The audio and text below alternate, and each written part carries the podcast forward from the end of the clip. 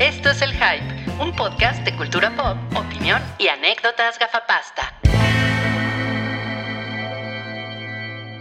Hola a todos, bienvenidos al episodio 291 de El Show de El Hype. El ¿Qué tal la pausa dramática? El Hype. así.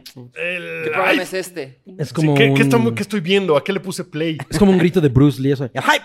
El Hype. Creí que era un video de PewDiePie. No, no, no, es el show del Hype, el podcast de cultura pop que hacemos semana a semana. Wookie Pie. eh, en el Hype. Y está en esta mesa, está Salchi. Hola, Estoy yo que soy Wookie. Sí. Está Rui. Hola. Y está Cabri. ¿Cómo están, amigos? Desde aquí los veo. Muy bien. Y vamos a empezar con eh, avisos parroquiales. A ver. Eh, el primer aviso es que la, la- en la semana se hizo la primera reunión del hype para Patreons y salió todo bien padre y gracias a los que fueron. Eh, ojalá los que no pudieron acompañarnos vayan la próxima vez porque va a haber más reuniones de estas, pero nos la pasamos muy bien hablando de queso de puerco. Exacto. Hubo Cabri. pizzas, chelas, eh, ginger, eh, queso de puerco. Cabri logró hablar dos horas de queso de puerco. En dos mesas diferentes. los es una, Patreons es por lo que pagan. Es una conversación ecléctica. Así que gracias a todos los que fueron. Gracias. Y ese fue el primer aviso parroquial. El segundo aviso parroquial es que, como verán, esta alineación ha estado las últimas dos, tres semanas, porque Mario ya no va a estar eh, viniendo al programa regular de todas las semanas. Porque. pues, ¿Sí? que- ¿Qué? ¿Cómo? Eh, pues. Yo pues, pensé no, que el aviso que íbamos a dar era otro. que- ¿Cuál? sí. No va a haber agua en las Ahora- delegaciones Benito Juárez. La, no. Elizabeth Banks se une al crew del hype. No mames, wow. No, pues Sam ojalá pueda venir de forma un poquito más regular. Ojalá deje su trabajo y venga para acá. No, no es Claro. para tanto, pero No, ojalá que sí. No, pues Mario va a estar, eh, pues tiene otros proyectos, tiene ahorita un programa de radio que si ustedes no han escuchado, se llama El Programa de los Simios y es eh, la vuelta de Mario a Reactor. Después de un par de años de que dejó su programa, ahora vuelve y está los sábados de 8 a 10 de la noche. Y yo también estoy en ese programa y Toño Semper está en ese programa y ahí pueden escuchar a Mario. Curiosamente tú estás en ese programa. Curiosamente, pues vamos, fue una idea que tuvo Mario y yo Todo vivo, yo vivo cerca de eh, medianamente De sus ideas. medianamente cerca. Los sábados voy a visitar a mi mamá y ella vive cerca del Imer, entonces pues me invitó. Razones Entonces, por las que Wookie hace las cosas. Pero, eh, pero Mario va a seguir en el hype en Revivimos Super Amigos. Así Porque era nuestra intención pues, hacer, seguir haciendo cosas juntos. Entonces va a estar Super Amigos dos veces al mes para Patreons. Va a tener su propio nivel. Si ustedes nada más quieren escuchar a Mario hablando de cómics, que es una cosa que podría suceder porque hay mucho fan de Mario del cómic, porque Mario sí sabe un chingo de cómics que yo no sé y que me está enseñando a través de Super Amigos. Entonces va a haber un tier nomás para eso, o si no, pues va a estar ahí para el buffet de, de Patreon, pero Super Amigos regresa a Patreon. Entonces En septiembre. está- en septiembre. En septiembre ya va a haber dos emisiones y cada mes. Super septiembre con super amigos. Va a estar Super Amigos en el hype. Entonces, pues nada, pues esos son los avisos parroquiales. Entonces, escuchen el programa de los simios, que ahí pueden escuchar a Mario cada semana hablando de cultura pop y está, está padre. Así que todo bien. Chingón. Ahora sí, ¿arrancamos? Ahora sí. Taquilla pilla. La taquilla pilla.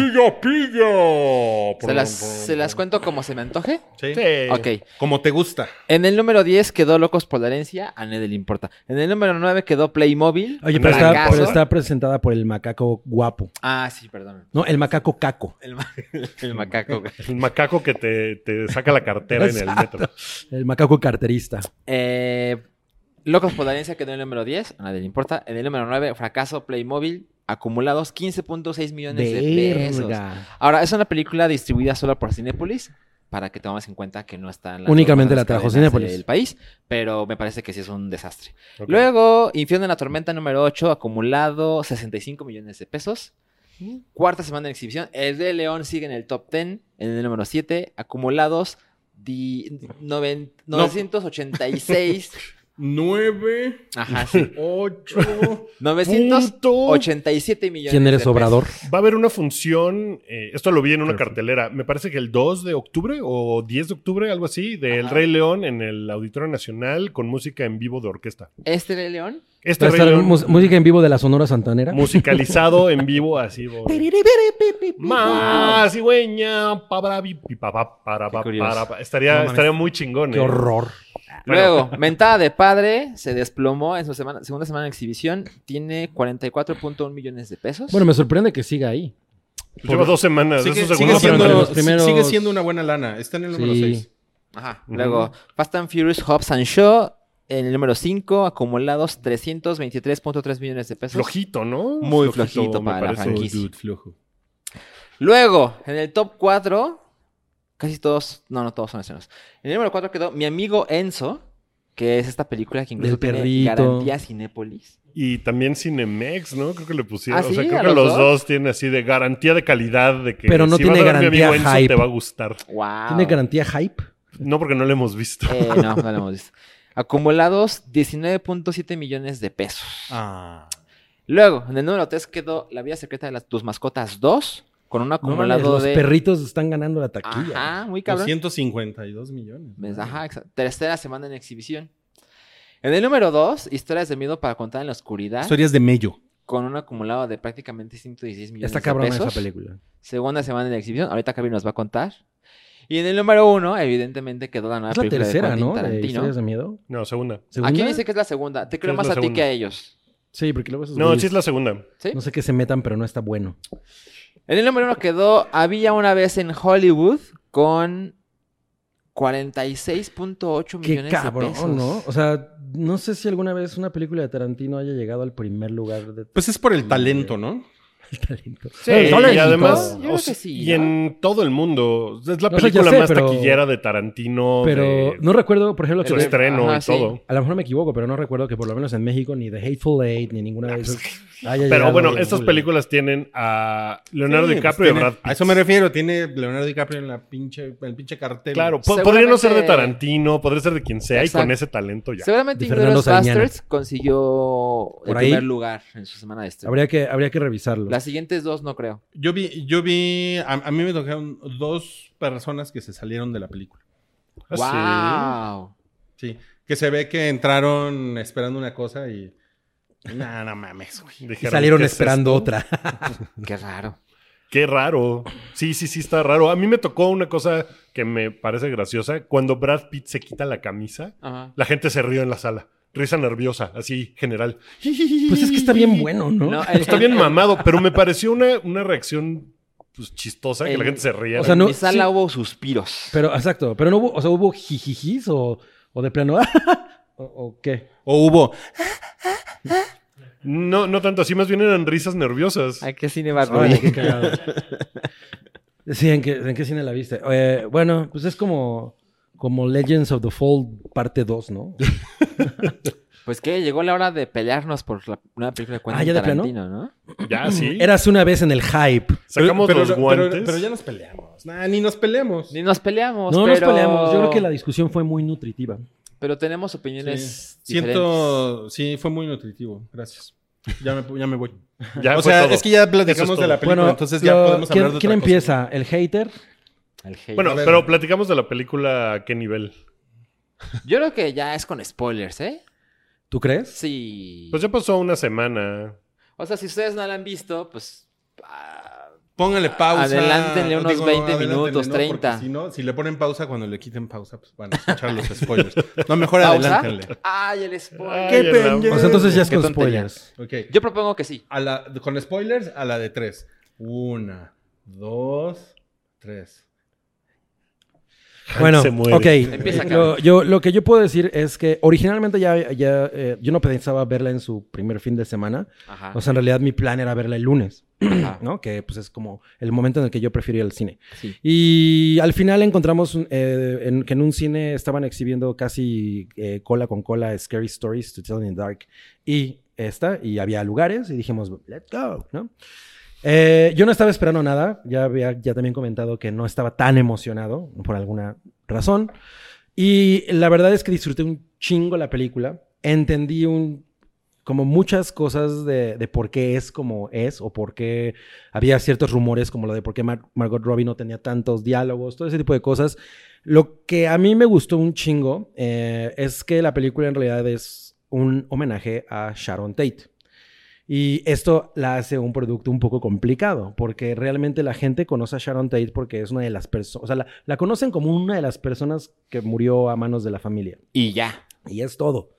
Pero todo lo que, lo, lo- lo- lo- que vino antes, el hecho, incluso el hecho de que ella haya sido esposa de Roman Polanski en ese momento, eh, y, y- y todo lo que el, lo que el momento histórico significaba para el cine. O sea, yo, yo les decía en, en- en la reseña que hice para, para- en, en el Instagram de Hype, que era, que era prácticamente ese asesinato como si ahorita asesinaran a Margot Robbie de la misma manera.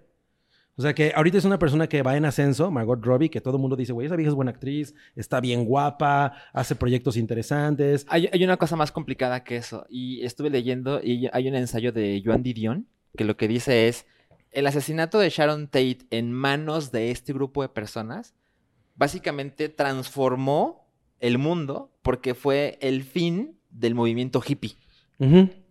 Es más que una superactriz que está empezando, que es hermosa Ajá. y que es asesinada brutalmente. Es como, o sea, es el como un momento en el que era. convergen un Bueno, pero chingo le- de cosas. porque le tocó estar ahí a ella. Pues sí, es lo que terminó con el verano del amor, ¿no? Ese ensayo viene en un libro que se llama The White Album, que está súper chingón, porque Mm. John Didion vivía en Cielo Drive. Mm. Mm. Entonces eh, cuenta pues, muchas cosas como de la época y todo. Quentin Tarantino. Quentin. Quentin- Quentin cuenta muchas cosas. Sí, creo que es como, así como el 11 de septiembre de 2001 fue como, ok, se, Una- acabó- sí. se acabaron Sí, o los sea, sí- 2000 sí fue un parteaguas, Fue sí. 2001, fue, el mundo ya no es el mismo. Aquí pareciera que la década de los 60 se acabó en el 69, el 8 de agosto, Ajá. que fue cuando mataron a Sharon Tate. Sí, después de eso, la, o sea, como la idea generalizada de lo que significaba eso se vino a la mierda, ¿no? Exacto. Y bueno, para mí, todas las dos horas y no sé qué madres Los 41. antes de la última secuencia Ah, ya. están un, existen únicamente para justificar esa, esa secuencia. Sí. Y ya. Es que es la forma de Tarantino, a mi parecer, de decir, esto hubiera pasado, Mm. o sea, no se hubiera acabado la inocencia y el mundo sería un mejor lugar y nunca se hubiera acabado ese verano del amor y todo esto no hubiera sido, el mundo no se hubiera convertido en lo que es ahorita y todo sería bueno, porque al final, pues es un final feliz en Sí. donde todo es bueno y no nada más para los personajes, pero es como para el mundo a través de esos personajes. Exacto. Porque justo te puedes imaginar a, a Rick Dalton. Ah, ya se volvió compa de Sharon. Tate. Llegó Roman Polanski y le ofreció el papel protagónico en su siguiente película y bla. Y, y- y el mundo es un mejor lugar y el mundo es todo de amor hecho, y felicidad. la última línea de Tarantino, perdón, de DiCaprio, según recuerdo, cuando está hablando con Sharon Tate por la reja, es Everything's fine, Sharon. Que es como Ah, claro. justo lo que estás diciendo tú. Claro. Bueno, nada más hay que hacer, eh, apuntar que es la segunda vez que DiCaprio actúa de un, de un personaje ficticio en una historia real, en un drama real. Titanic. Órale. Titanic es el anterior. Justo Hombre, a eso ya. Pero tú, tú lo hace, lo hace muy cabrón. Él lo hace muy cabrón. Lo hace muy bien porque esa, esa situación de ser un actor, interpretando a un actor actuando y que tiene que actuar mal y luego tiene que actuar bien. Está Eh, o sea, madre. está Sí. muy enredado la, la manera en que DiCaprio tiene que presentar al personaje. Y lo hace. Pero eso es muy, cabrón. eso es muy, pues ahora, ahora sí que eso es muy Tarantino, ¿no? O sea, Es muy meta. tarantinesco. Es muy tarantinesco que, que haya como niveles distintos ¿no? Ujú. adentro de la historia, porque sí, efectivamente es DiCaprio, un, un actor ficticio eh, adentro de una serie de televisión que creo que también es ficticia, ¿no? Sí, la, sí. la serie de televisión. Ajá, Sí, está inspirada eh, en eh, cosas. FBI sí. no, de Eso las es que real. mencionan. eh, No, pero la que protagoniza él. pero la sí. que- La de Steve la- McQueen también es real. La que protagoniza él sí era la de Es Jake Cahill. ¿Cómo se llama? Eh, A Law- Law o algo así, ¿no? Ah, no recuerdo. Bounty Law. Bounty, Law, exacto, sí. Entonces, eso, eso, eso yo, yo creo que es muy, eh, pues muy tarantinesco que haya tantos niveles y que también hay como estos juegos de, de tiempos que de repente no sabes, va para atrás, para adelante, ¿no? No hay, como indicadores. ¿no? Que te No, digan. que- No hay en- indicadores claros. En realidad todo es como lineal, ¿no? hay No, un par de hay un- cosas hay un pasando al hay, mismo pero hay un par de cosas. O sea, Sí, por ejemplo, pero no cuando- regresa en la historia ni... No, no, ejemplo- no, pero, pero por ejemplo, cuando, cuando Brad Pitt está en el, en la azotea, arreglando Cuando la, se ve la antena. Se quita, ajá. Ajá, cuando, cuando la gente hace, "Ah, ah", en Él- el cine. Él recuerda lo de Bruce Lee. Ajá, él recuerda lo, lo, lo- Lo de la esposa. Ah, lo de la esposa, sí, exacto. Lo de la esposa y después lo de Bruce Lee. Ajá, sí. Que es una manera como muy, este, eh, muy particular que tiene Tarantino de hacer flashbacks. Totalmente. Totalmente. Y, y es, me parece que es como. Ya había hecho Tarantino, sí, dos westerns. Que me parece que ni siquiera son tan westerns. Esta se me hace más western que las otras. Como que era cosas que Tarantino veía en la tele cuando era chico o que se le quedaron muy en la cabeza. Vi un par de entrevistas con él y empieza a hablar de actores así como, bueno, Rick Dalton podría ser este actor y este y este. Y menciona como cinco o seis actores que en la vida había yo escuchado mencionar siquiera, reales, de series de televisión, que a él se le quedaron muy, muy Claro. grabadas, ¿no? Entonces, esto es un homenaje más allá del cine, más allá de lo que Tarantino ha hecho siempre, que es como homenajear grandes películas, repitiendo escenas y secuencias. Es como una cosa de, no, esto sí es absolutamente mío y esto pues probablemente ni siquiera puedan entender las referencias, pero no me importa, porque soy Tarantino. ¿No? Y- y lo hizo como muy, Pero muy, muy clavado. Pero eso, pero es un poco lo mismo que hizo con, con Inglorious Bastards. O sea, o sea, sí entiendo que a lo mejor este es más su tema que la Segunda Guerra Mundial, ¿no? O, son, o son cosas que lo. Pero a lo mejor Es es, algo que lo ciudad, obsesiona al mismo nivel, ¿no? Pero sí es como, es como una cuestión de. Yo voy a, voy a hacer una uh, historia de historia alterna. Ujú. y, y me vale madres como quede, ¿no? O sea, el chiste es, o sea, me, me- me vale madres cómo voy a llegar al final de la historia que yo quiero contar, ¿no? Bueno, ok. Yo soy el que tiene muchas más quejas que ustedes, porque a ustedes en general les gustó algo, a ti mucho. A mí, a mí, mucho, o sea, yo no, yo no, yo no le encontré pierde, o sea, yo me la pasé así, poca madre. Yo la disfruté como así, toda la película la disfruté, me la pasé muy cabrón. Al, el- al Ajá. final sí le grité a la pantalla. güey. Y. ¿Cómo le gritas? Así, o sea, sí, sí dije, "Yeah", o sea, ¿Sabes cómo gritó? es que sí, como ya hay spoilers, ya, o sea, en, en el momento en el que el güey agarra a, a Susan, ¿no? Brad Pitt agarra a Susan y le empieza a estallar contra la pared. En ese momento dije, sí, chinga tu madre, puto. ¿No? Así. ¡ah!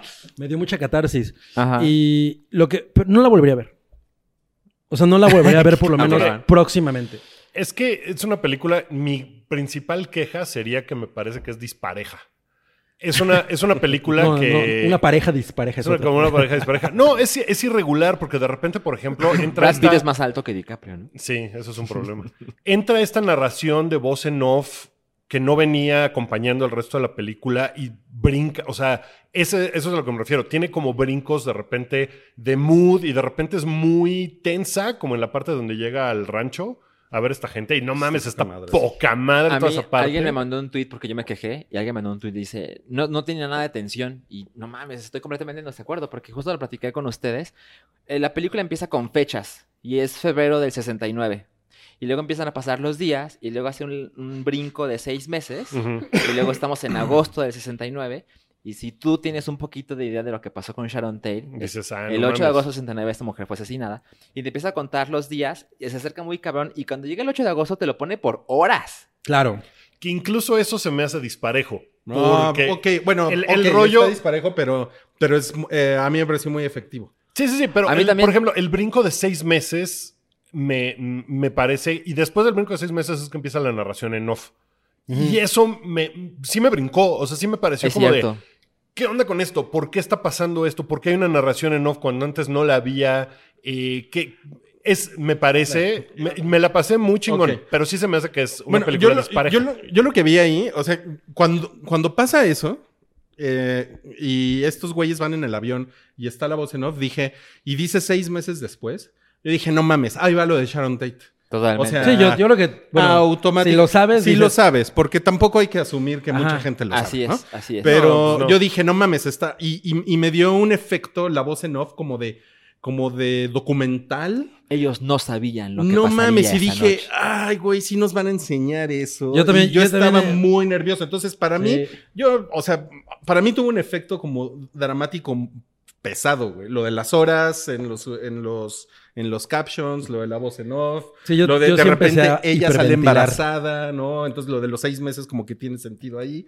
Ah. Dije, huevos, no mames. Me- me- a mí lo de las horas no me significó gran cosa porque todo el rollo de las horas, la fecha, lo sitúa en la realidad que al final no importa.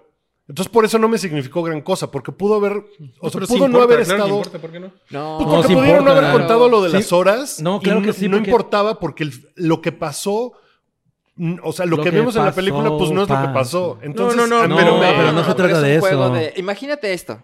Es- eh, te empiezan a poner una película que empieza a pasar el 10 de septiembre de 2001 en Nueva York. Y te empieza a poner las horas.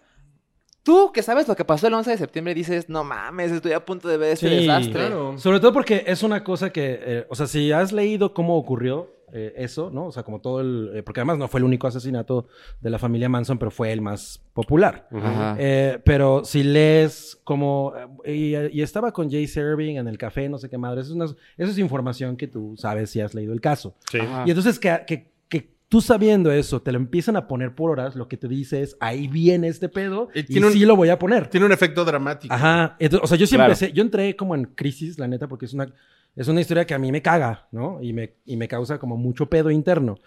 Y yo dije, güey, no quiero ver eso. Y, y- y- y empecé a considerar salirme de la no sala. mames. Pero, a ver, Ajá.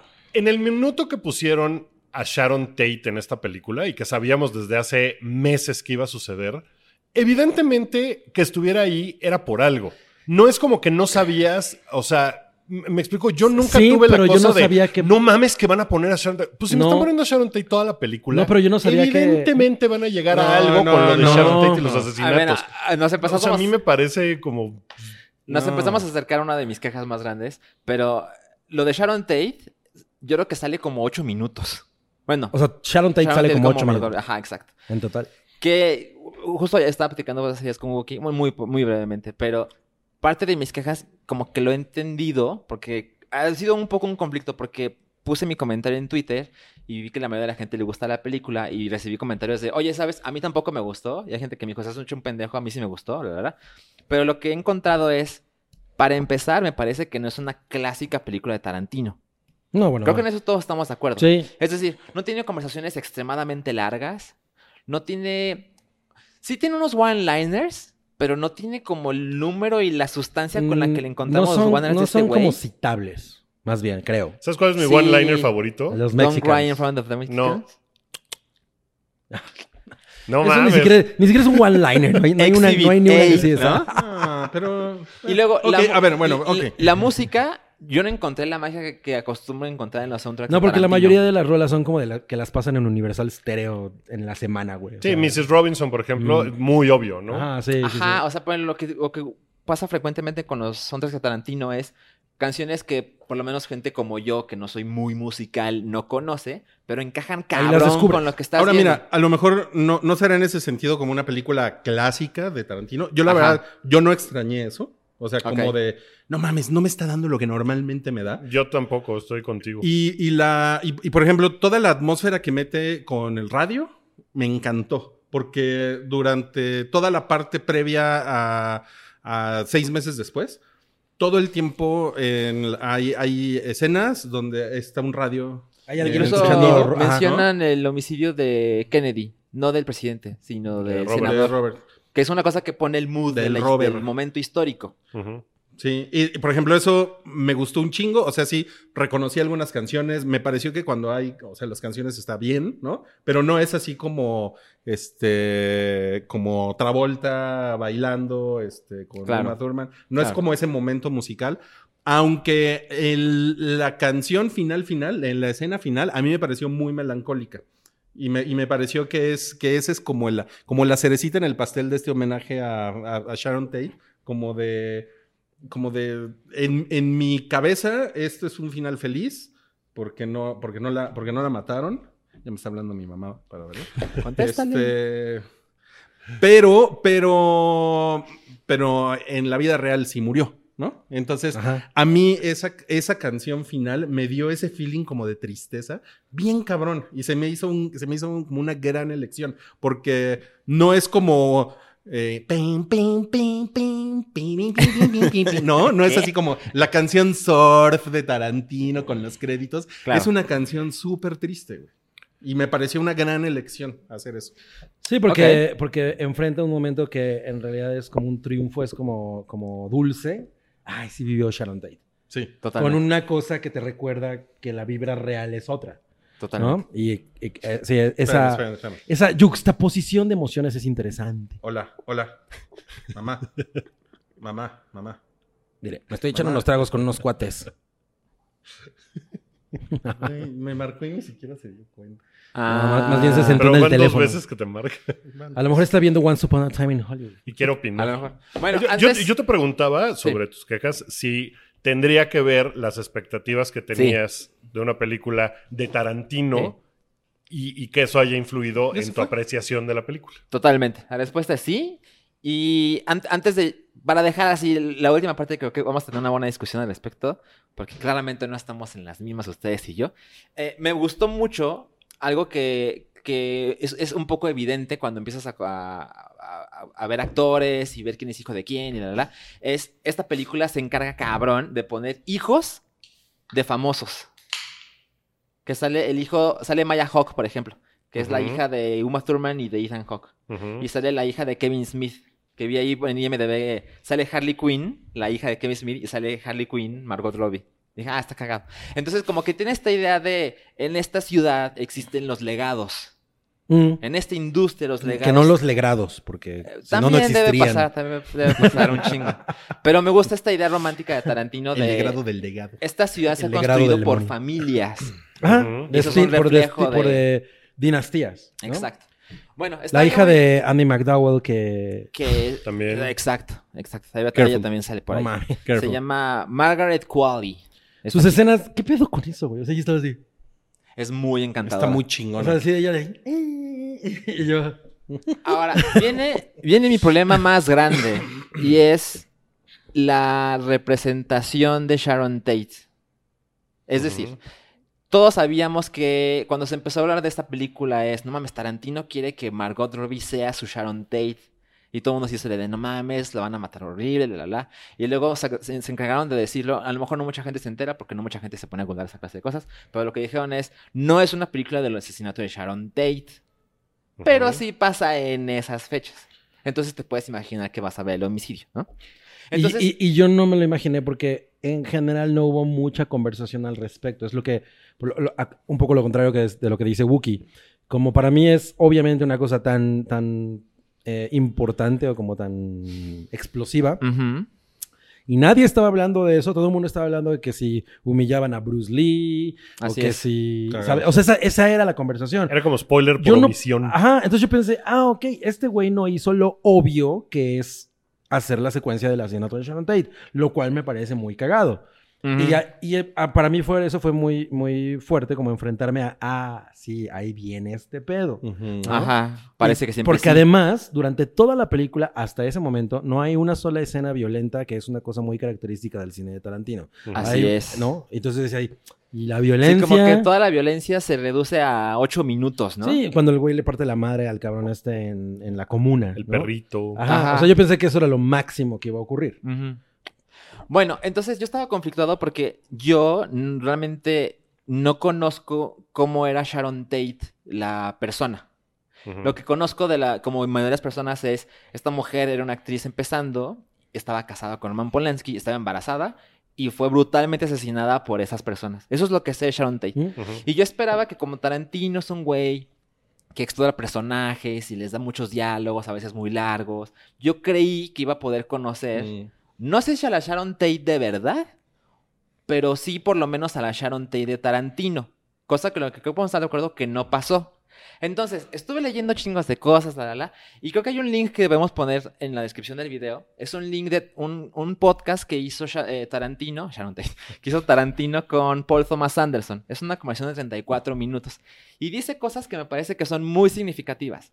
Uno, le pregunta a Paul Thomas Anderson, ¿en qué momento llegaste al final de la historia? Y Tarantino le dice, empecé por ahí. Sí. Y Claro. se siente Nunca- cabrón, güey. Nunca lo había hecho antes y es evidente. El güey dijo, ¿qué puedo hacer con Sharon Tate? Ah, quiero que viva. En mi universo vive. Y luego se encargó de construir todo lo demás. Y es bien claro. Porque no es que yo me la haya pasado mal en la película, pero las dos horas que pasan antes de esto, dos horas veinte posiblemente, Ajá. se siente como un día en la vida de... Y de repente todo explota el 8 de agosto del 69. Pero no le y, Sharon. Tate, y Sharon Tate vive. Y se Sí. siente muy cabrón ese, ese deseo de autor de quiero que acabe aquí, no importa tanto cómo lleguemos para allá. Yo tengo un problema con eso, porque no me parece muy satisfactorio el viaje. Y cuando ves el análisis de, a ver, ¿qué pasó con Rick y qué pasó con Cliff? ¿Y dónde está Sharon Tate? Ellos tienen todo este lado de la historia y Sharon Tate es la vecina que sale unos instantes por ahí, pero realmente no hay un vínculo. Bueno, Sí, mira, pero, o una, sea, pero- una- una de las cosas que, que- que platicábamos ese día justamente era que, Del Patreon. ajá, Ajá. el día del, el día del Patreon, El día P. sí, eh, fue que, o sea, yo, yo como que al, muy pronto en la película me di cuenta que la película era sobre los personajes de Brad Pitt y Leonardo DiCaprio. Ujú. Y la verdad es que me, me recliné y, y disfruté el viaje. Yo lo disfruté muy cabrón. Y me parece que son dos grandes personajes. Muy cabrón. Y Sí. Sharon Tate, lo platic- eh, les platicamos ese día, yo les decía que era como el, el MacGuffin. De- no, pinche cabrón. Es que fue la, la monja. Ya no te tomes, ya no te tomes eso. Alguien le jala. O sea, es como, eh, eh, o sea, de alguna manera, o sea, yo estoy de acuerdo en que es eh, en la parte de homenaje a ella, pero ella es, eh, es un pretexto. La película no se trata de ella. La película es, este, ella es como esta, yo les decía, No, ¿no? sí es, como esta, de es como esta joyita que está hasta No, arriba. sí Yo- lo que yo acaba no, de decir no, no, Salchi, yo estoy lo de que acuerdo acaba de con decir Rui. Salchi es O sea, yo lo, yo lo que creo es que es, es la historia de ellos dos. Es Yo no creo que Sharon Tate sea en realidad. O sea, el- personaje de Sharon Tate ni lo exploramos gran cosa ni nada. Precisamente porque por es una representación de algo. No es por Sharon Tate. Porque es es la ma- porque es el representación.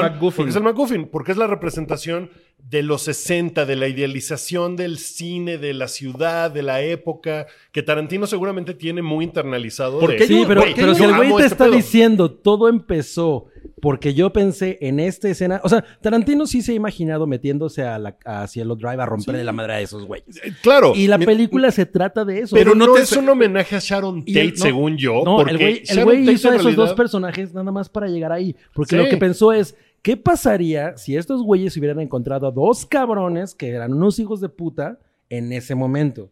Claro. Y, y- eh, y por eso es por lo que tenemos dos horas de esos Mira, güeyes. yo no, yo no, yo, yo no siento que, que, que sea una contradicción. O sea, yo estoy de acuerdo contigo, pero creo que la historia, o sea, la narrativa es sobre esos dos güeyes.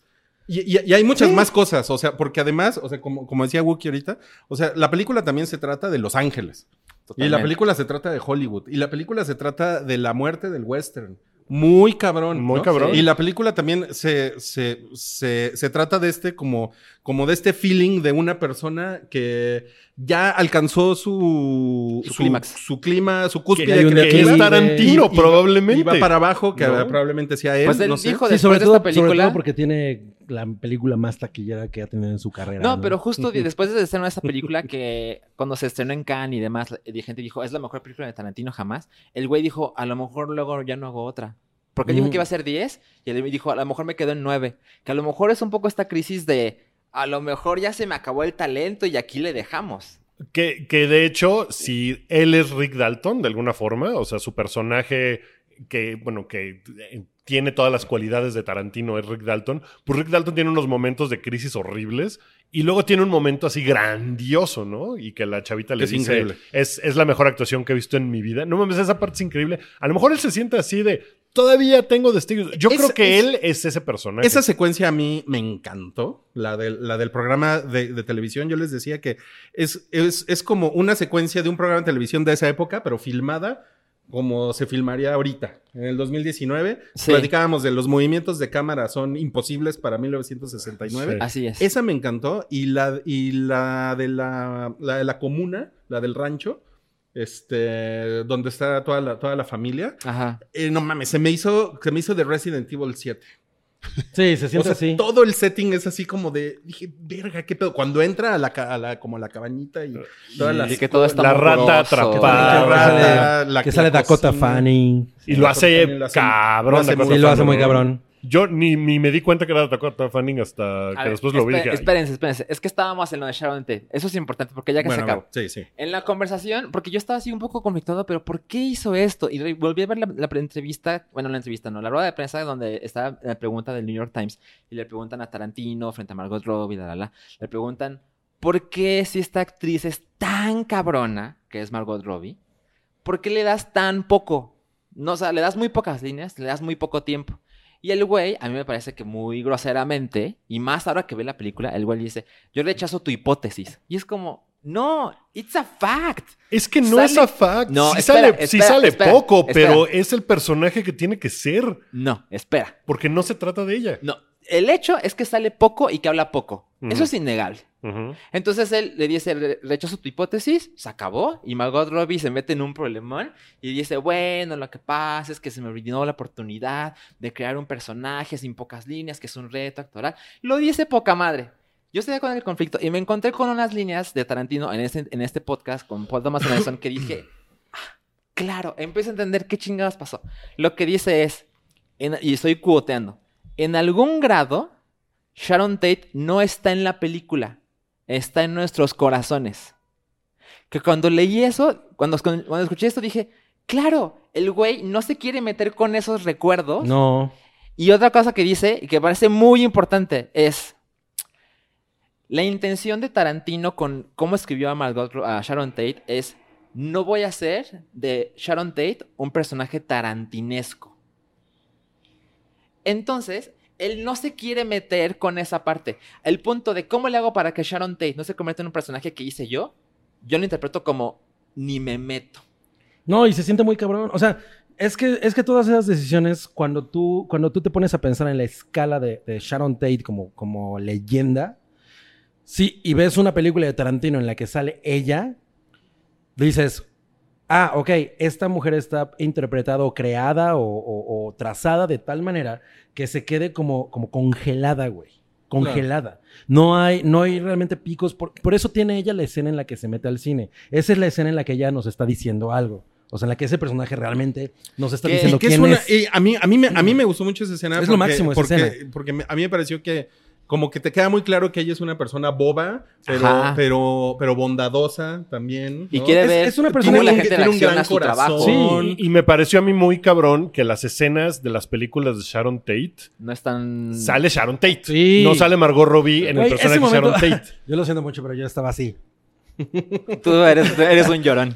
ya sé. Pues que O sea, pero- Sharon Tate en realidad no era una actriz importante. No. ¿No? Por eso la película no se trata de ella. Ella está ahí nada más para que las cosas. Híjole, eso yo, medio difiero porque lo que pasa es que, por eso lo digo, si ahorita mataran a, a- o sea, si hubiera, si no fuera Sharon Tate y fuera Margot Robbie, en 50 años la gente estaría diciendo lo mismo que tú estás diciendo. Margot Robbie es una actriz mucho más importante ahorita de lo que Sharon Tate era en Híjole, esa época. pero el- Sharon eh, Tate no el tenía tiempo- una Sí, no, sola ni la- película ni la- ni la seria. nominaron Métete, métete a leer las reseñas de cómo la gente. Roger Ebert hablaba de Sharon Tate en una película que le cagó como Valley of the Dolls.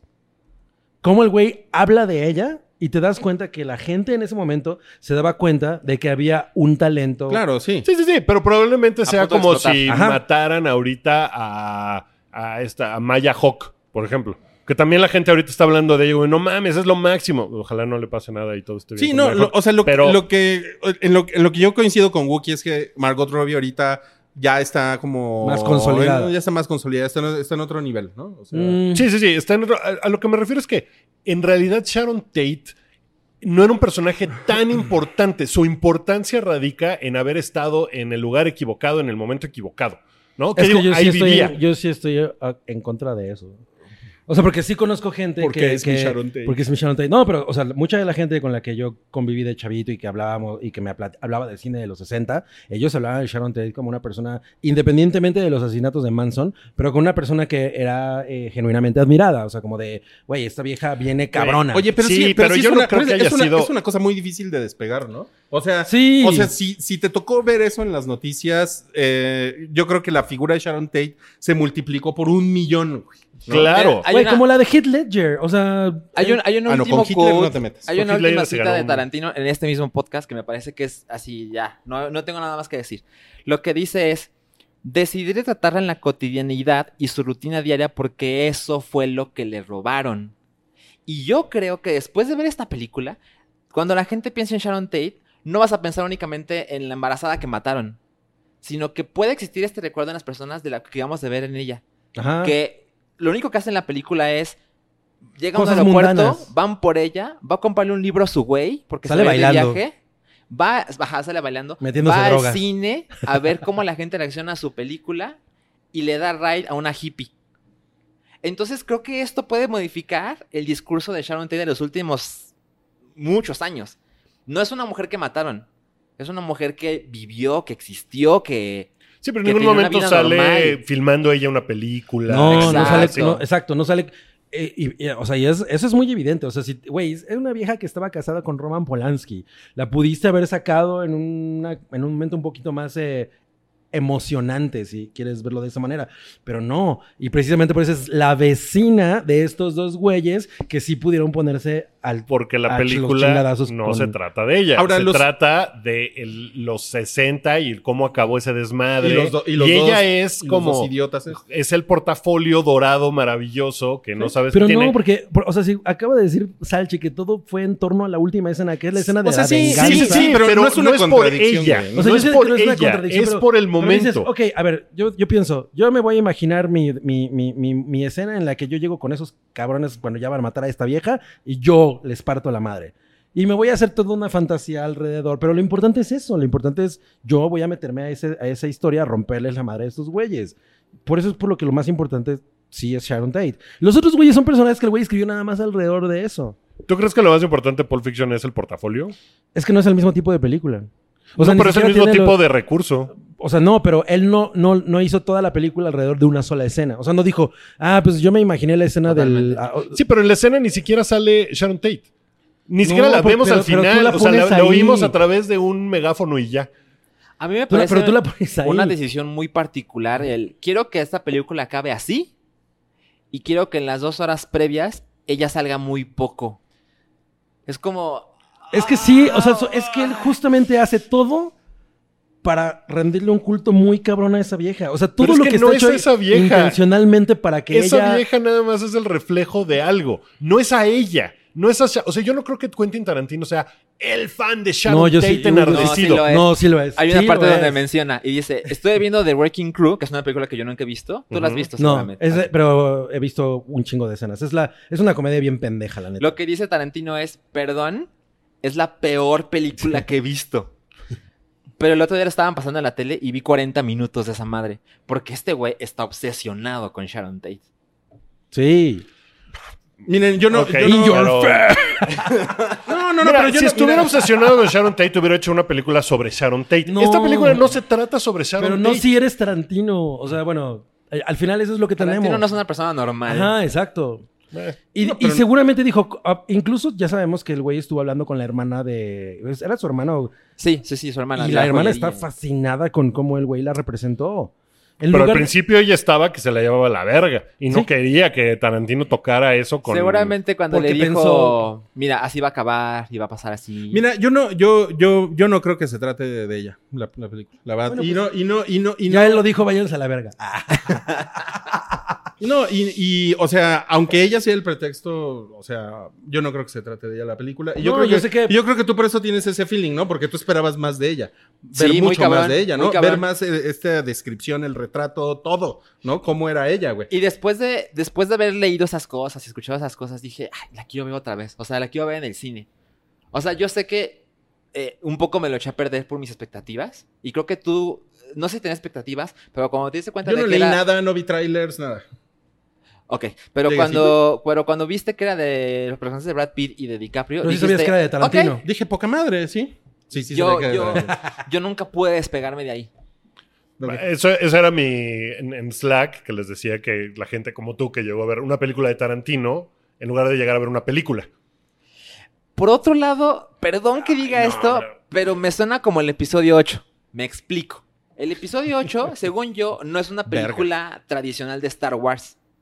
Y el episodio 8 de 9 es, no es momento de mover las reglas. Y si Tarantino va a ser 10 y en la 9 dice, mi, mi nueva- mi novena película no es como Ah, Tarantino. pero no tiene- Esto pero no pero tiene nada es- que ver. Esto no es una serie, ¿no? O sea, no es como que... No, pero yo también Sí, es un creo... universo. Yo, yo- también estoy un poco en... No, en- en- es un universo para el Sí, fan que encuentra No, las pero conexiones Yo sí estoy ahí, en contra pero de no lo es que una dice serie. Wookie, porque No, no es una la serie, gente es un una universo. película de Tarantino. Ahori- Ahorita el mamadero de, en, en redes sociales de Tarantino es el cineasta que el mundo... eh, eh, no enti-". La o sea, güey, una película de Tarantino es un evento porque es una película de Tarantino, no porque es una película. O sea, si... Así Pues es. esta es una película de Tarantino. O sea, yo sí, lo sentí como una película de Por Tarantino. eso, o sea, no puedes decir que es una película porque no vas a ver una película, vas a ver una ¿Cómo? película de Quentin Tarantino. Pues esto Pues sí, diciendo. pero entonces eso te crea unas expectativas que, Exacto. que, que no llega Salchi, por ejemplo, pensando que es una película de Tarantino que va a cumplir con ciertas cosas que Claro. ha puesto Tarantino en todas sus Pues películas, sí. como el Mexican standoff y la violencia y, y estos Sí. gags y tal cosa, y de repente llega y hace otra. O sea, y ni siquiera es otra cosa, ¿no? No es como que hizo una comedia romántica con. Adam Sand- Sandler. No, pero sí Pero- carece de muchas cosas. O sea, yo por lo menos técnicamente lo que le decía a Rui que él amo esa escena de la, de la filmación del- del- de, de- de cuando Del episodio de televisión. A mí hay algo en, en técnico en lo que en, en- en- en esa escena que, que no me gusta, que me parece que está chafa. A mí también me parece. Y, o sea, yo no sé si es porque dura demasiado y como que, como que el güey te quiere engañar, como que sigues viendo la película, por eso hay cortes tradicionales. Pero yo la comparaba con esta escena de, de Drive, donde Naomi Watts va a hacer su audición. Y en ese momento es donde cambia completamente el tono de la película. Y ella hace una audición de una cosa muy dramática, muy cabrona, que cambia completamente cómo, cómo está contada la película. La comparo porque pues al final es una escena de una, de una escena dentro de una escena. Y el efecto en la de Lynch es muy cabrón. Y aquí es como, ah, qué chingón es DiCaprio. Y ya. Pero Mm. Tarantino, Ah, tiene, sí, pues tiene otro, tiene otro objetivo esta escena también. eh, ¿no? puede ser. Yo, Sí, yo la verdad sí, no fui tan creo- fan de esa Mira, escena. mira, ahora, eh, ahora que mencionas el episodio 8, Careful. eh, quiero hablar Qué de, quiero hablar de, de Leia volando.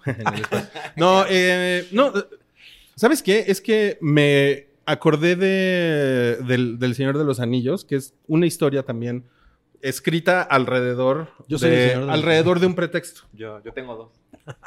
Tú sí eres el Señor de los Anillos. Es una, es una historia escrita alrededor de un, de un pretexto. Es muy parecida a esto, ¿no? O sea, Tolkien quería escribir, nombres, güey, ¿no? Escribir Ah. nombres. O sea, Sí, sus poderes de lingüista. Sus, sus- sus poderes de lingüista y escribió una historia alrededor de eso, ¿no? Y, eh, y yo creo que aquí es un poco eso. ¿no? Ándale. O sea, Bueno, es como dejarte llevar es por. buena analogía. Dejarte llevar por. eh, Tu pretexto Ajá. y haces todo una, un diorama, ¿no? Alrededor de ese pretexto que pues está chingón, Sí. pero el, el objetivo es realmente... El- el- o sea, el objetivo Ajá. es otro en la película. Y yo, o sea, yo por eso, igual como en el, el Señor de los Anillos, muchas cosas me gustan un chingo. Pero te y, asustan. eh, ya es como que el, el pretexto de que eh, Rohan y Rohirrim y Rohenrum y la chingada, ¿no? Todas las pronunciaciones y las conjugaciones que pueda tener, que eran las cosas que le obsesionaban a Tolkien. Pues la verdad es que medio me vale verga eso, ¿no? Y la historia me gusta. Y Tolkien ¿no? así, chale. Así, así con, un, con un puro ahorita, güey. Ajá. No mames. También, también hay una cosa de. a- Hace rato que hablaba yo de que las referencias son como muy de Tarantino, profundas y eh, oscuras.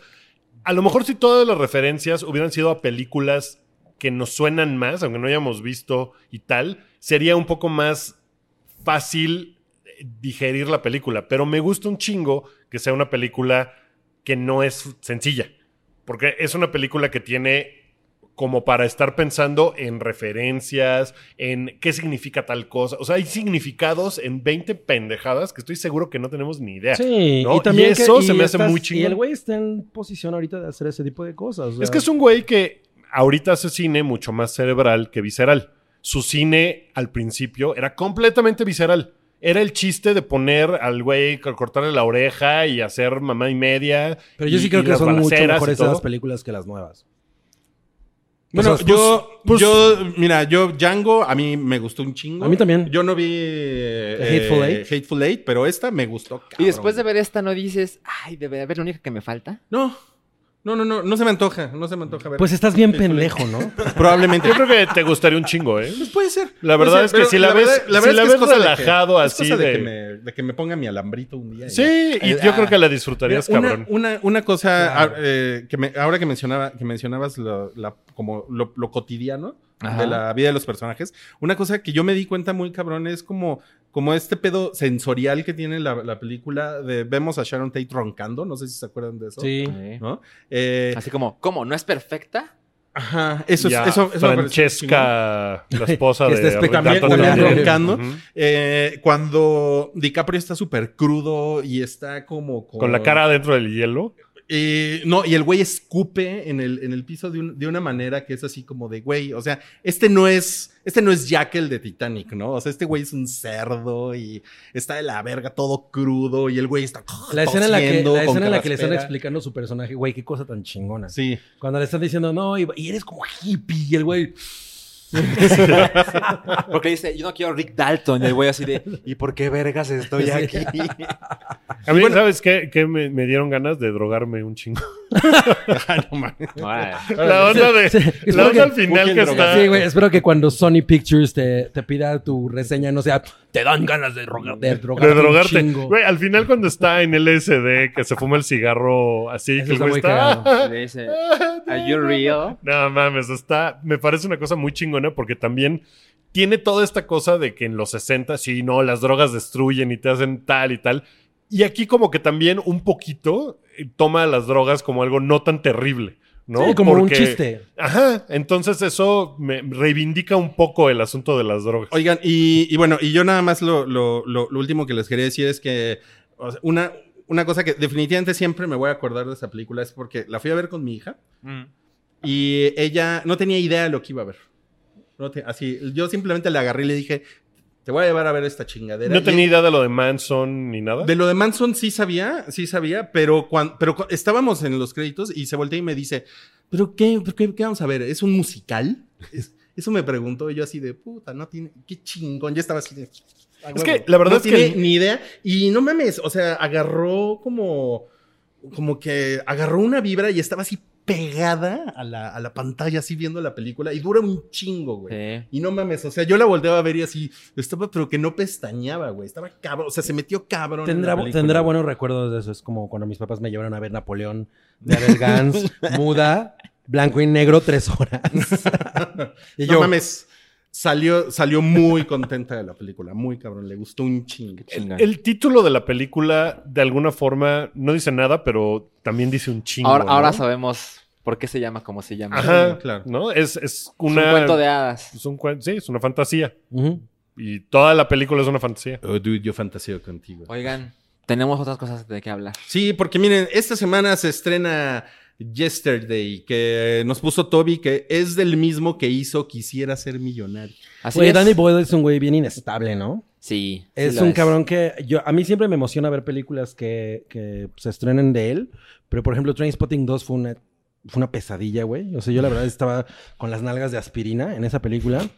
Pero. Sunshine es una película que los primeros tres cuartos me encantan. La última, el último cuarto es asqueroso. Se va a la verga, ¿no? Cuando todo se quema. Sí, güey, qué horror. Y cuando se convierte en Hellraiser, ¿no? Ajá, sí. Eh, y luego Trainspotting es muy chingona, Shallow Grave es muy Eh, chingona. 20 Days Later. 20 Days Later es perfecta. Y esta le traen un chingo de ganas, güey. Además, ¿Sí? mi- sí, Chocomiao es muy fan de los Beatles. O sea, yo- Ah, a no, mí me pues, gustan los No Beatles. se diga más. Pero. Que, que la película se trata de un dude que un día despierta y es el único ser en Ajá. la Tierra que se acuerda O sea, de los Beatles. hay como un Los Beatles apagón. como que no existieron. Exacto. Hay- Hay, hay- como un apagón mental y nadie sabe que. Y, y nadie. O sea, como que a la gente le borran, ¿no? Llegó, llegó Tommy Lee Jones y les hizo. ¿No? Y. Y no solo eso, sino que el- el güey se dedica a la música. Entonces, cuando toca covers de los Beatles, la gente dice: No mames, eres muy talentoso. Güey, son las ¿Tú mejores canciones que escuchado. Es un- yo creo que es una gran idea los porque No es. es una gran idea y, y espero que diga, hable sobre muchas cosas que a mí me parece que debería hablar. Y, Pues sale eh, Ed Sheeran. y sale Ed a eso Sheeran. te refieres. también sale en Game of Thrones. Y Ah, ah, eh, Pues mira, yo, yo, yo vi el tráiler apenas, ahora justamente en la de Tarantino. a mí vi el, ta- vi el me- me lo pasaron. Sí, y no mames, me dieron un chingo de ganas de verlo. Sí, se A ve mí chido. igual. El, el guion es de Richard Curtis, que es el güey de Notting Hill, de Love Actually, de... Tus favoritos. Eh, ah, entonces ya me... The entonces Boat That Rocked. Ya no va a ver nada. Tu- mames, es tu ese chile. es un chinguetas.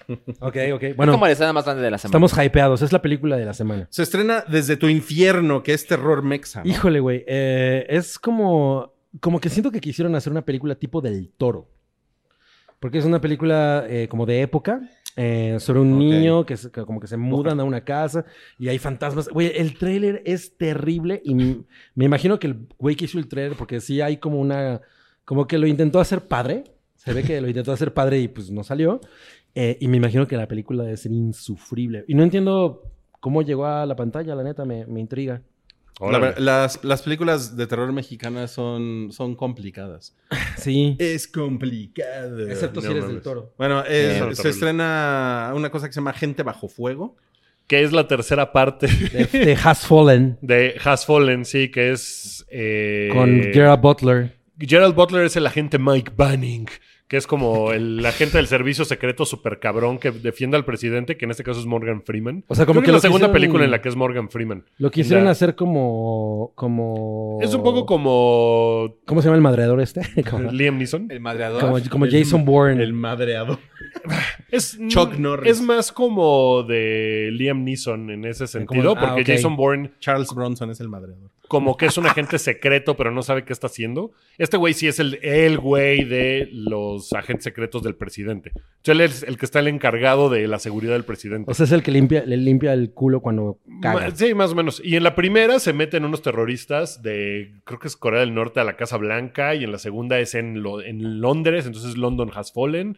Y entonces eh, también tiene, hay todo un desmadre, y aquí, pues, drones, ¿no? Güey, se los ve drones terrible. están de moda. ¿Sabes cómo que se ve como Pitch Black? ¿Te Pues- acuerdas de Pitch Black? Esa película de Vin Diesel. De Vin Diesel.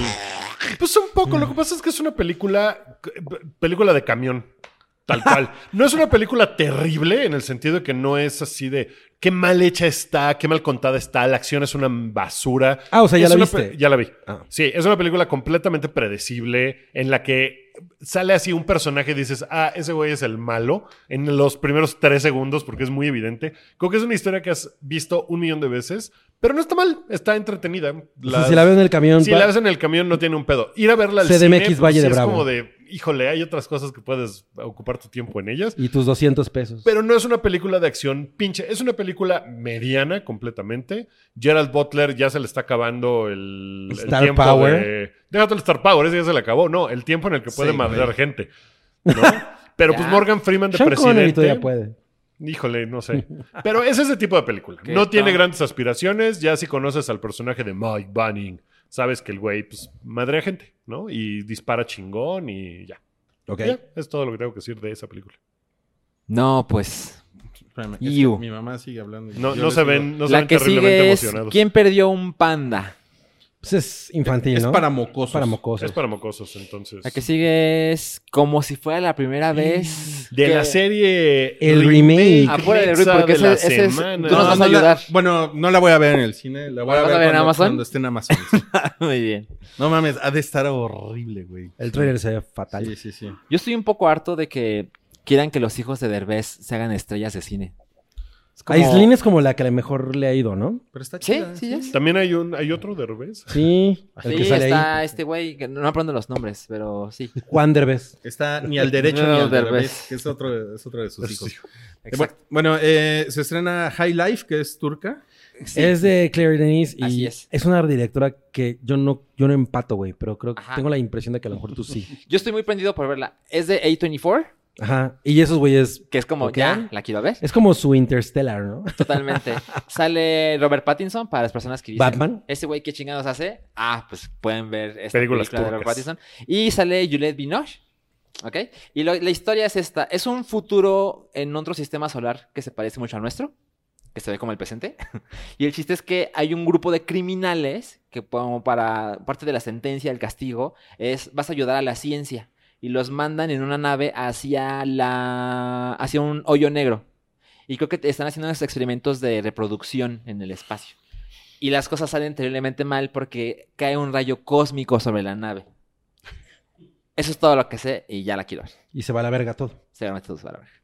La que sigue es... Híjole, estoy un poco harto de las películas del espacio donde pasan esas cosas porque todas me parecen tan igual. O sea, Interstellar, la nueva de la de Ad Astra, de Brad Pitt. Esto. Pitt. O es, sea, es como, híjole, todas las de Netflix que han sacado que son una absoluta basura, empezando por la de Cloverfield.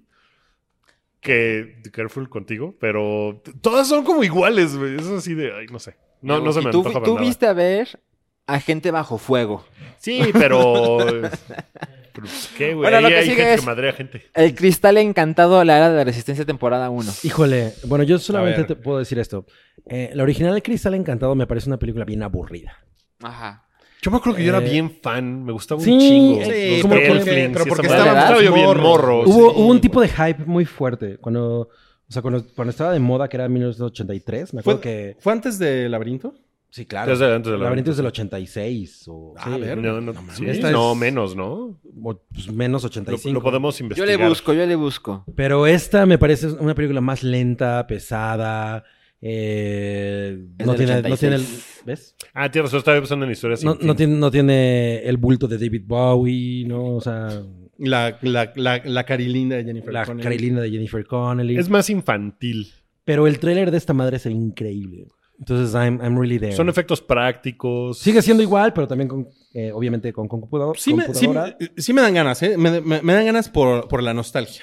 Igual, y a lo mejor la historia está chingona. A lo mejor la historia está chingona. Ahora- Va a regresar Rui diciendo esas gelflincitas. No mames, de hecho, yo me, yo me, yo me acuerdo de, pues, de ese término, que fue como, fue como el término predecesor de la carita con shotera. La- las gelflincitas. Híjole.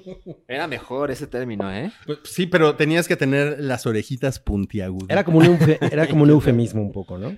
Sí, pero que creo que es- tiene más potencial. gelflincita, ¿no? Sí, Así de que- Es una gelflincita. me ando dando una gelflincita. Híjole. Ya, olvídalo. Lo olvídalo. Ya, Te lo- arruinaste otra Ya lo vez. arruiné. Ya, ya se fue a la verga. Bueno, y se estrena 13 Reasons Why, la tercera, Tercera temporada. temporada. ¿Por Tercera y última, ¿no? Se supone que ya es la ¿Por última. sí. Hay Y, tercera y ahora también hay, después hubo otro suicidio, ¿no? En la 2 y ahora va a haber otro. y sí, mames. creo hasta donde tengo entendido el, el malo de la primera temporada, el güey que es un bully que viola a la chava por lo cual se termina suicidando, ese güey se- también se suicida. Mm. Y ahora creo que el que se suicida es el personaje, el que es el amigo, el que echó en la caja también así de, tú también eres culpable, pinche culero. El de la "Ay, primera. pero- el de la primera temporada así de, ay, pero pues es que un Mira, día no te, pues no yo te solo vi la contesté mi primera, me mensaje. costó, me costó trabajo porque me parece que es terrible. Eh, y creo que la intención de la primera estaba chingona porque pues era toda esta cosa de, de cuestionar por, Y por fue- qué... y fue un buen momento. Ajá, fue un muy buen momento. Que haya otras dos, la verdad es que me parece un poco miserable. Sí, como, como Sobre todo después de los, capitalista, ¿no? Sí, sí, sí. después de los problemas que tuvo la primera y de cómo Ajá. todo mundo dijo Netflix, no mames, está muy mal cómo resolviste esto porque Ajá. hay estudios de que después de que de la temporada Sí. crecieron los, los suicidios juveniles. o sea, totalmente. sí es así de, no mames, y lo hiciste todo mal. Todo lo resolviste mal. Y que haya una tercera temporada, sí, Sí, es sí, es como de... una, sí es una cosa Porque que además dices, güey, ya no hay nada que decir. O sea, todo lo que podían haber dicho bien estaba, en la primera. Sí, pues y lo pudo, dijeron pudo mal. haber quedado como una miniserie, ¿no? Ajá. Y no entiendo cómo es que Selena Gómez no sale embarrada, porque ella es productora. Mm. A lo mejor ocultan un poco ese dato, ¿no? A lo mejor. A lo mejor su pelo la protege, ¿no? Porque Sus- sus Ceramides. Sus 900 kilos de pelo. Dijo, mira, es Elena. No, es una señora.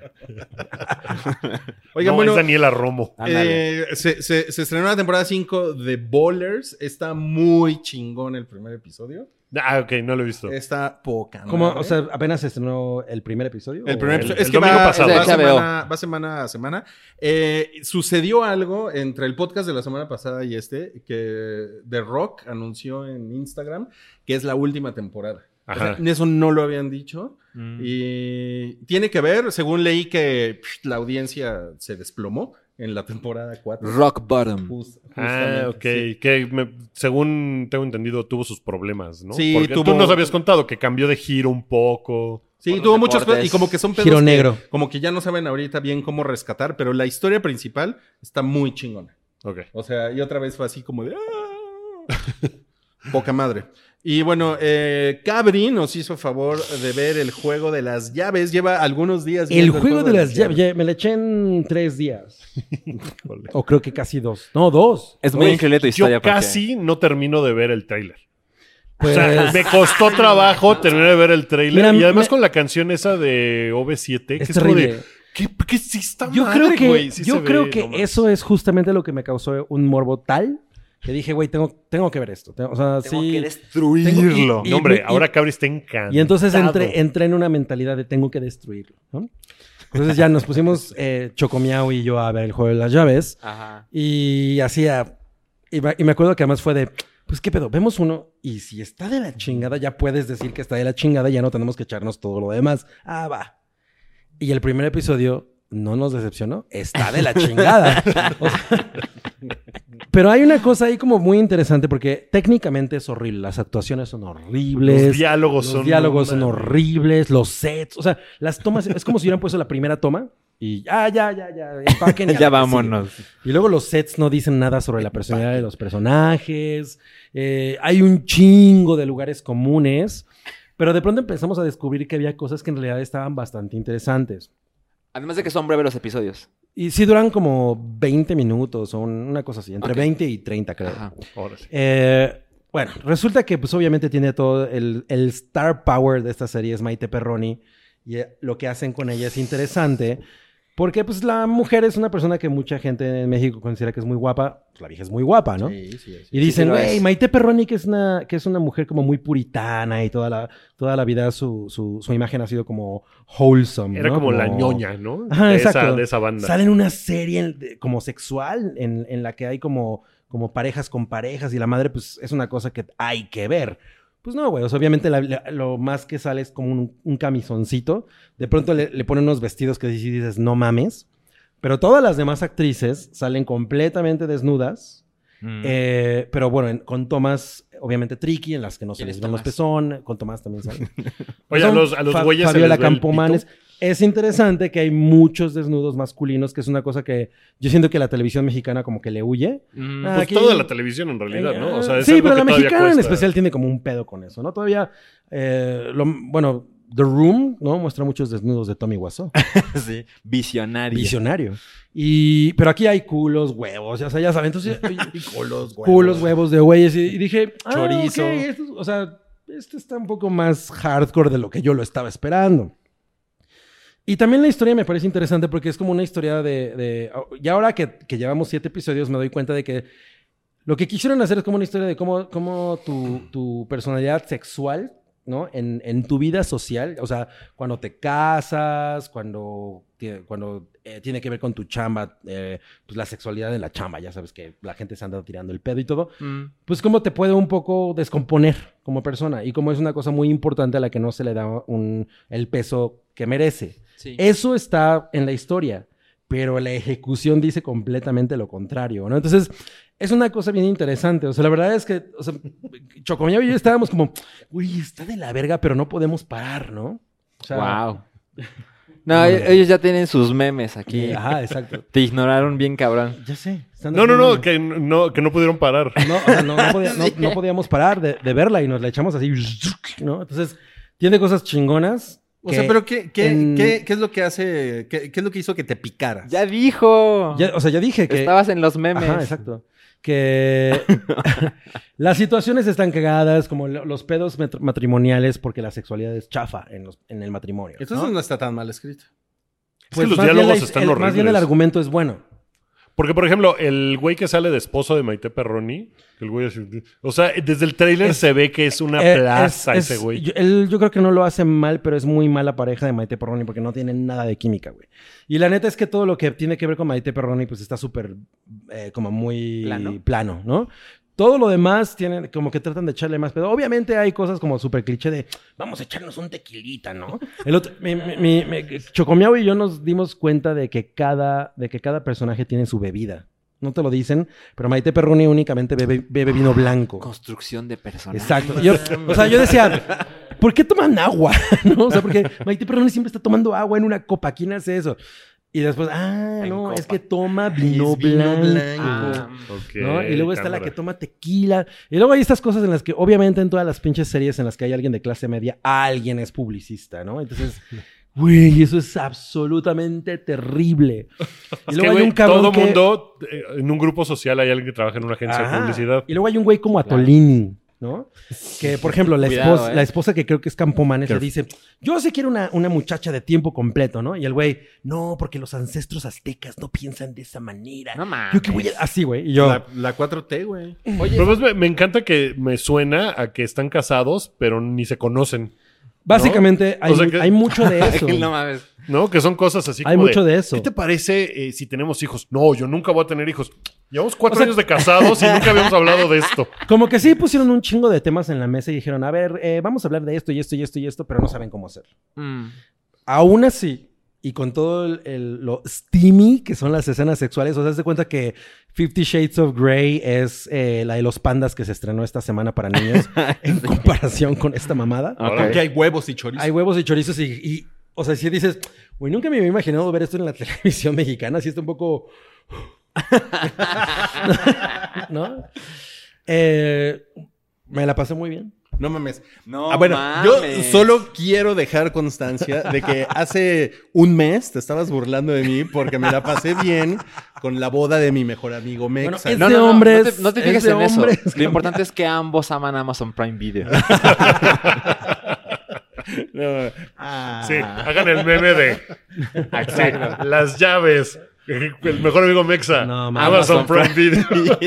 ya, hay que hacerlo. Oigan, eh, ya nos tardamos mucho en este bloque, ya nos vamos al otro bloque. Ya vámonos al otro bloque, sí, otro porque bloque. esto estuvo larguísimo. Entonces, eh, pónganle next, pónganle play al siguiente bloque. Este fue el primer, you. el primer par- la primera parte del episodio 291. Pónganle al que sigue.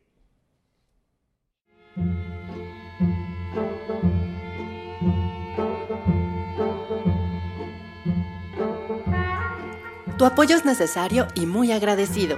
Aceptamos donativos para seguir produciendo nuestro blog y podcast desde patreon.com diagonal el hype.